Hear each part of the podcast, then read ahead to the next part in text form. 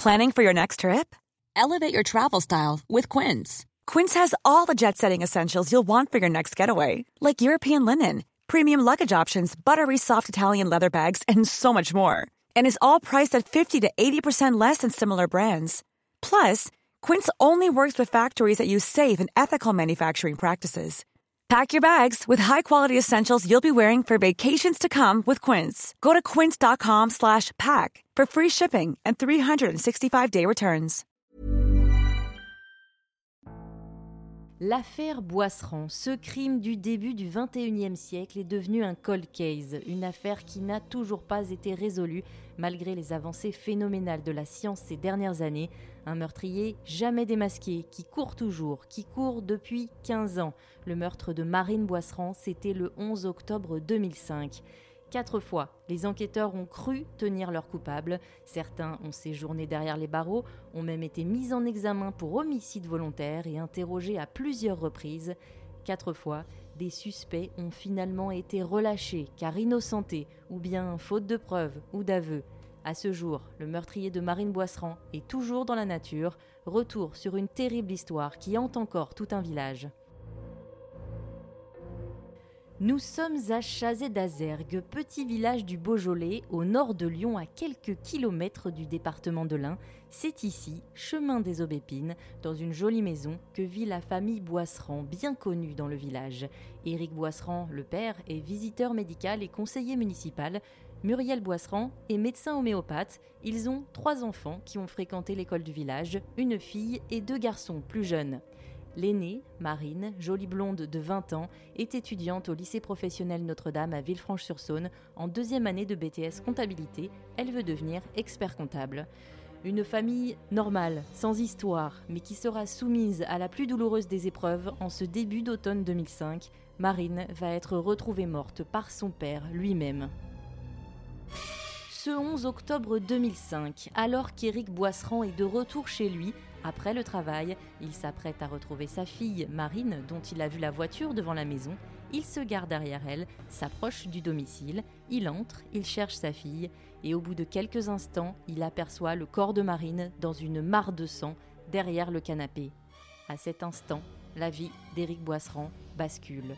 Ce père, dont on vient de tuer la fille, passera les années suivantes à la recherche du meurtrier. Les gendarmes de la brigade danse sont appelés par le médecin de famille, arrivé sur les lieux quelques minutes seulement après la découverte du corps. La piste du suicide est immédiatement écartée car la victime a reçu 12 coups de couteau portés en moins d'une minute selon les experts. Sur la scène du crime, il n'y a pas de traces d'effraction, pas d'empreinte digitale, pas d'ADN, pas d'agression sexuelle, pas de traces de lutte, un seul indice, une empreinte de pas, pointure 43, relevée près du corps de Marine, une empreinte qui correspondrait à une chaussure de sport. Plusieurs éléments sont troublants. Il manque deux téléphones, celui de la maison et celui de la victime. Ni l'un ni l'autre ne seront jamais retrouvés, mais les enquêteurs ont pu éplucher les relevés téléphoniques qui vont fournir de précieuses informations et permettre d'indiquer très précisément l'heure du crime. Les enquêteurs établissent qu'à 16h36, un appel est passé du téléphone de Marine à l'attention d'un garagiste, témoin clé de cette affaire. Ce garagiste qui travaille sur la commune voisine d'Anse figure en tête de liste des contacts de Marine, un contact probablement appelé par erreur. Le garagiste confirme avoir bien décroché ce jour-là, mais au bout du fil, c'est la voix d'un homme qu'il a entendu. Quelques mots prononcés au loin. Qu'est-ce que tu fais? Viens ici, où tu vas? La voix entendue par le garagiste est sans doute celle du meurtrier de Marine, ou bien celle d'un complice. Un autre témoignage s'avère capital. Une voisine dit avoir aperçu un homme sortant de chez les Boisserands en voiture quelques minutes après le crime. Petit à petit, un profil évident se dégage, celui d'un homme qui connaissait la victime, puisqu'entrer chez elle sans effraction, puisqu'il n'y avait pas de traces de lutte. Et un homme est rapidement soupçonné, il s'agit de l'ex-petite amie de Marine, elle avait mis fin à leur relation quelques mois plus tôt. L'ex-petite amie est placé en garde à vue. Décrit par les amis de Marine comme jaloux, taciturne et possessif, il connaissait la maison, il avait un mobile, et comme Marine, il n'avait pas cours cet après-midi du 11 octobre. En garde à vue, ses déclarations sont floues, Il dit avoir fait du sport dans une salle, puis être retourné chez ses parents avant de sortir faire un tour dans une galerie marchande de Villefranche. Pourtant, malgré les investigations, aucun élément matériel ne peut être retenu contre le jeune homme et à la 33e heure de garde à vue, il est finalement mis hors de cause. Les enquêteurs vont alors se tourner rapidement vers une nouvelle piste, celle d'un centre de réinsertion, l'abri, qui se trouve à quelques centaines de mètres de la maison des Boisserands. Quatre jours plus tôt, un homme est arrivé dans le centre, un sans domicile fixe, il fait du 43, la taille de la trace de pied retrouvée sur les lieux du crime, et après une perquisition dans sa chambre, l'homme disparaît dans la nature. Une chasse à l'homme s'engage aussitôt pour le retrouver et il sera localisé à Lyon dans un foyer un pantalon taché de sang, des vêtements féminins, une paire de chaussures de sport et une mallette qui pourrait avoir été volée chez les Boisserands sont retrouvés dans ses affaires. Nous sommes le 5 octobre 2006. Le suspect est placé en garde à vue et rapidement mis en examen pour homicide volontaire et écroué. L'affaire semble bouclée, mais quelques jours plus tard, presque un an jour pour jour après le meurtre, les preuves sont présentées à Éric Boisseran qui ne reconnaît aucun effet personnel de sa fille.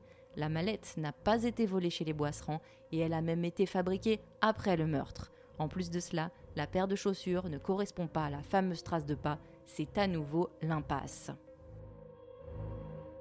Il faudra attendre août 2008, après un terrible fait divers, l'affaire du petit Valentin tué non loin de là, à Lagneux, dans l'Ain, pour que l'enquête soit relancée.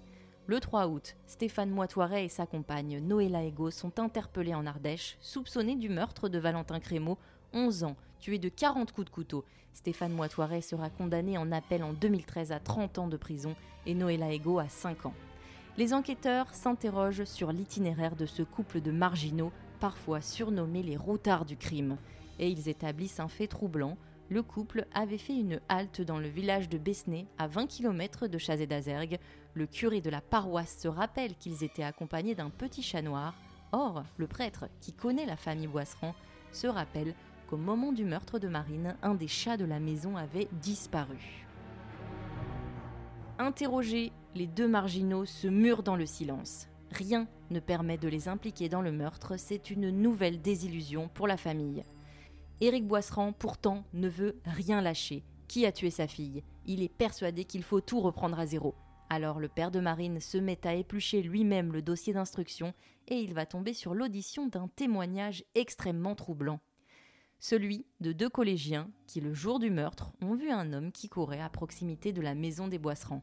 On leur présente alors plusieurs photos et ils identifient l'ex-petit ami de Marine. Souvenez-vous, ce jeune homme qui avait été rapidement placé en garde à vue, puis mis hors de cause au début de l'enquête, faute de preuves. Sauf que le suspect n'est plus en France. Il a quitté le Beaujolais pour la Malaisie peu de temps après sa garde à vue. Passionné de plongée sous-marine, le jeune homme raconte ses explorations sur Facebook et c'est entre autres à cause de ce réseau social qu'il va se retrouver à nouveau en garde à vue peu avant les fêtes de Noël, en décembre 2011, soit six ans déjà après le meurtre, l'ex-petit ami annonce son retour imminent en France pour les fêtes. Dès sa sortie d'avion, il est placé en garde à vue et cette fois-ci, il va être mis en examen et écroué à la maison d'arrêt de Villefranche. Encore une fois, la justice semble tenir le coupable. Une nouvelle fois, il nie tout en bloc. Rapidement, pourtant, le suspect va être relâché, faute d'éléments probants. Il va d'abord obtenir la liberté provisoire, puis être placé sous le statut de témoin assisté. Il reste à ce jour présumé innocent. La confrontation demandée par la famille de Marine avec les deux collégiens qui disent l'avoir identifié sur les lieux du meurtre n'a jamais été faite.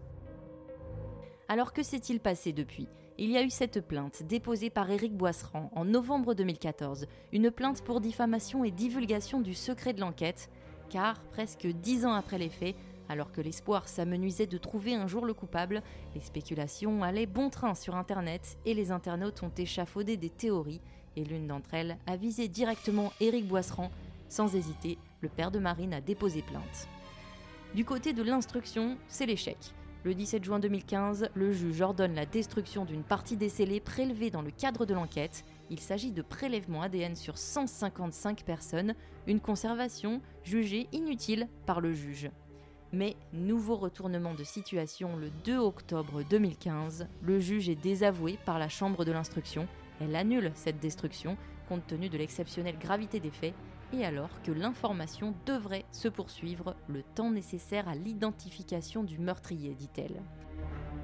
Dans ces scellés, des prélèvements génétiques sur les élèves de la classe de marine au lycée privé Notre-Dame de Villefranche-sur-Saône, tout comme ceux de pensionnaires du foyer de l'association L'Abri à Chazé-d'Azergue.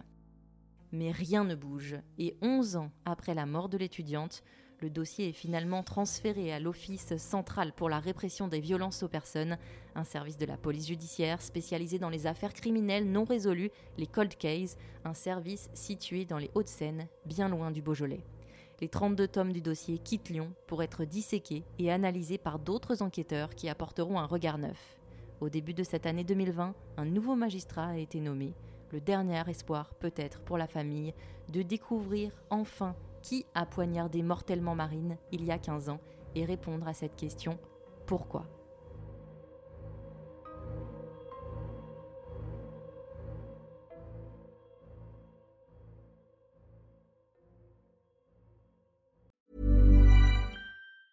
Hey, it's Danny Pellegrino from Everything Iconic.